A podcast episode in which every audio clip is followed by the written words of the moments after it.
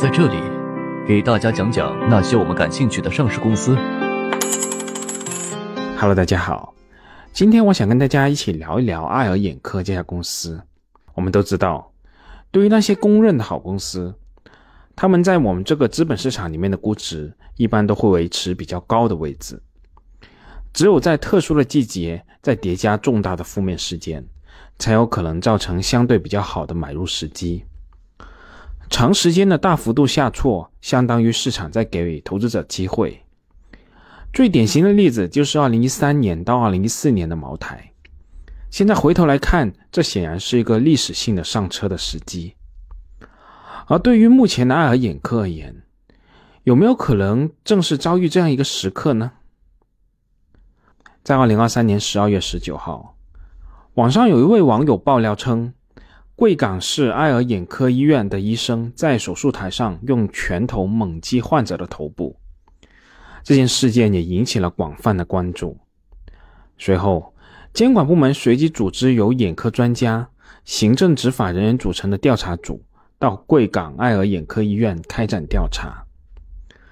而仅仅是两天以后，也就是二零二三年的十二月二十一号，同样是这位网友开始再次开炮，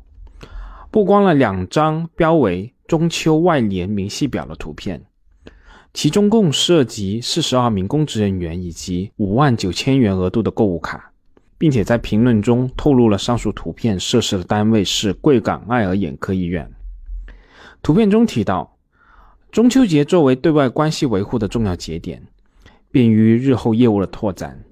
现申请对分管医院的各职能部门分管领导进行节日慰问，合计金额五万九千元。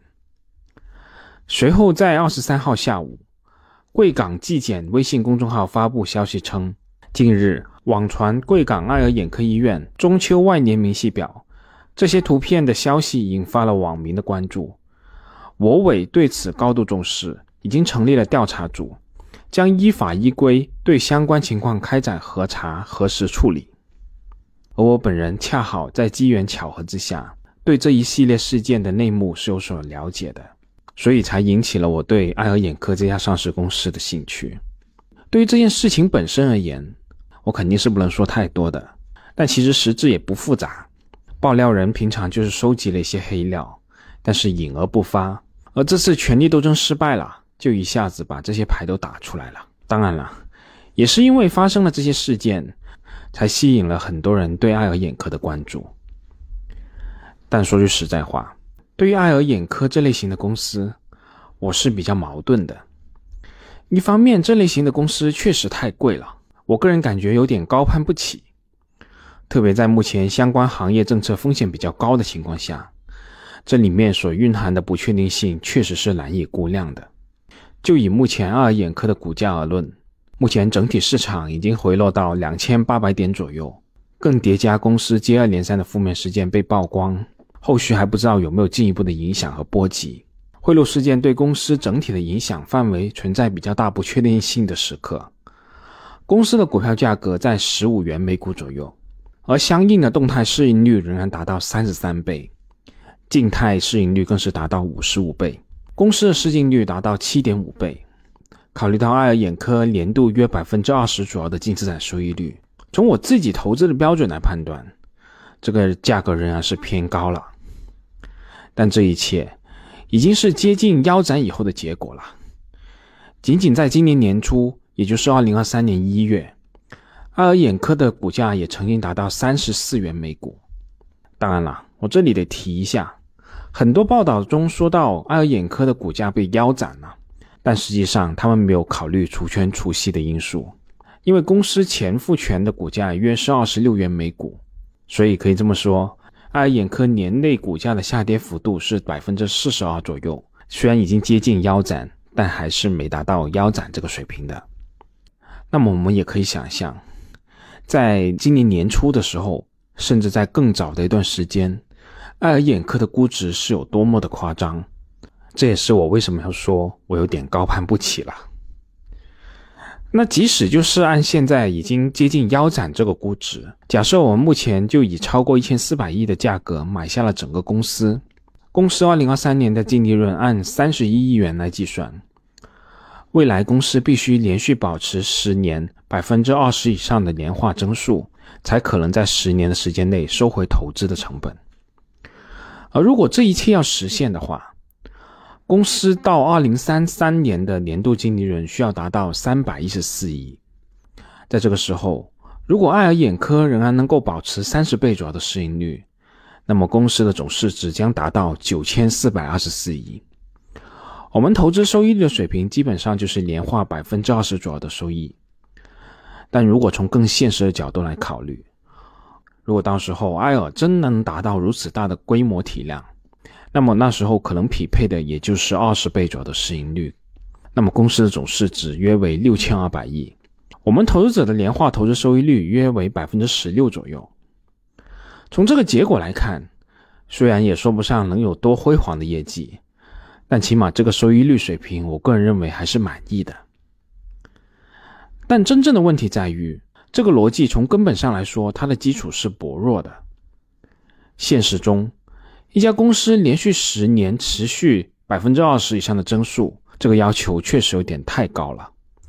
在历史上，真正能够实现这个增速的企业，可以说是凤毛麟角。要知道，随着企业体量的膨胀，无论增长的逻辑有多么硬朗，未来的增速注定要明显低于过去的，将逐步向社会的均值回归。在这一点上，无论多么伟大的企业都概莫能外。当然了，如果我们现在回顾历史，我们可以看到，爱尔眼科在2009年到2022年这段时间里面，净利润的年化增速超过百分之二十八。公司在过去确实是实现了长时间的高增长。从后视性的角度来看，我们能够确认这是一个好学生。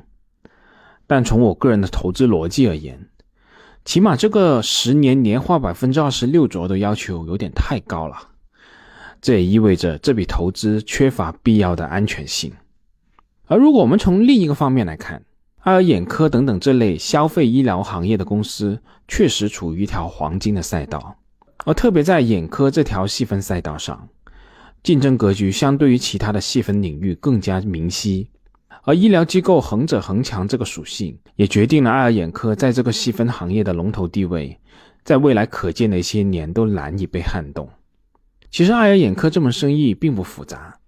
它主营的业务就是眼科疾病的治疗，业务可以大致分为屈光手术、白内障、眼前段、眼后段和视光服务。最赚钱的就是屈光手术。我们经常说，消费医疗行业有两家标杆的上市公司，一家是我们今天的主角爱尔眼科，而另一家则是从事口腔医疗领域的通策医疗。但如果我们比较两家公司的业务成本的构成，我们就可以很明显的看到，爱尔眼科的人力成本在成本中的占比在百分之二十五至百分之三十左右。而通策医疗的人力成本占比则达到百分之五十至百分之五十五左右，而与之相对应的，医用耗材在营业成本中的比例，爱尔眼科要达到百分之五十五左右，而通策医疗在百分之三十左右。从这一点，我们可以很明显的看到，口腔这门生意更依赖于医生的技术，也就是说，个人技术在这门生意中起了非常关键的作用。所以，其实我们都很清楚。牙医的收入相对是比较高的，而相比较，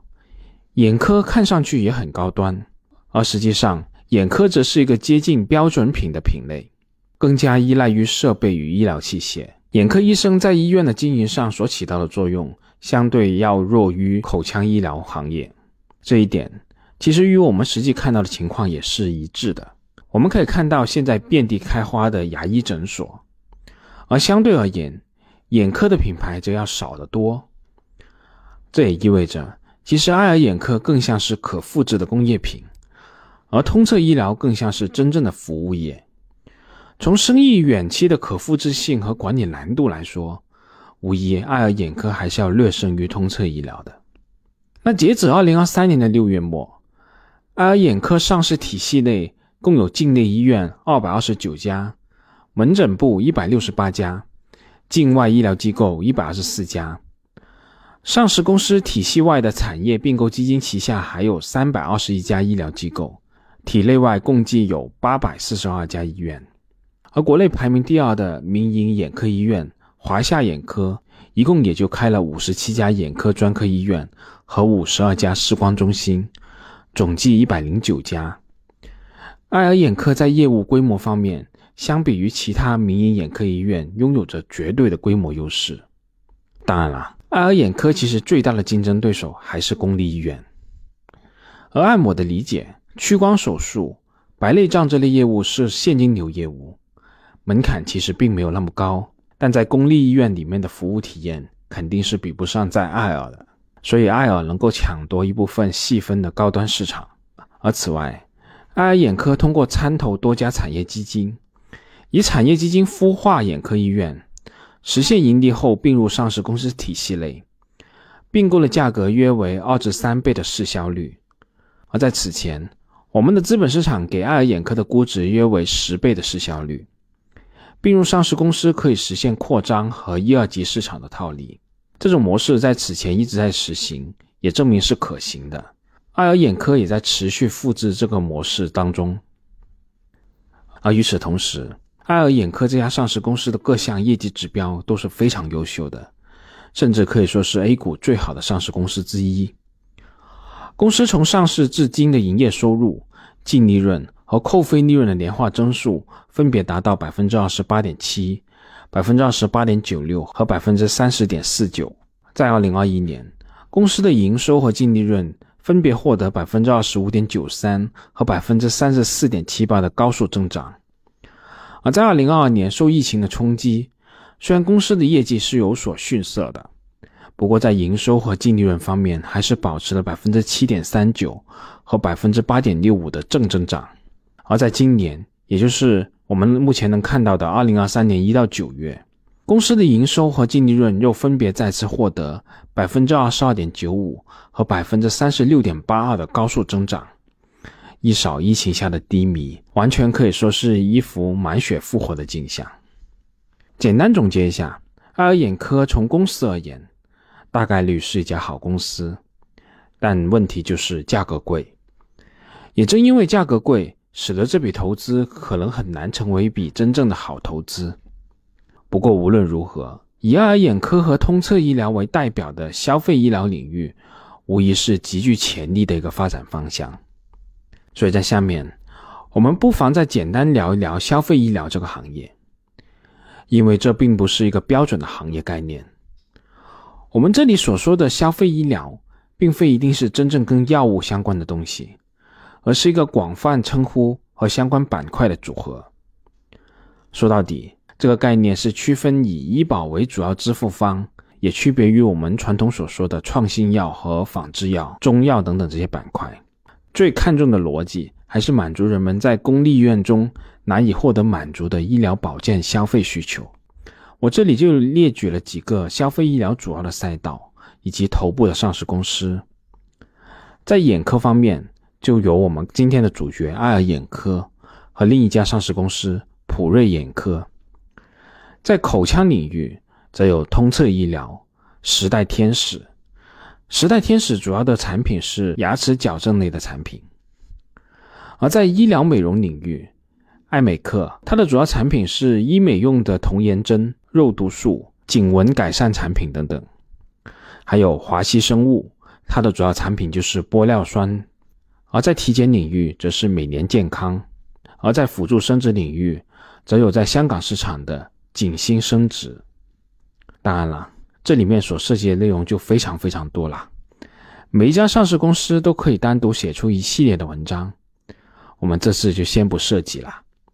我们后面有机会再慢慢一家一家翻过来慢慢看吧。好了，我们这次就这么多，我们下次再见吧。本节目仅作为个人投资的记录，所谈及的投资标的不涉及任何形式的推荐，请独立思考并自担风险。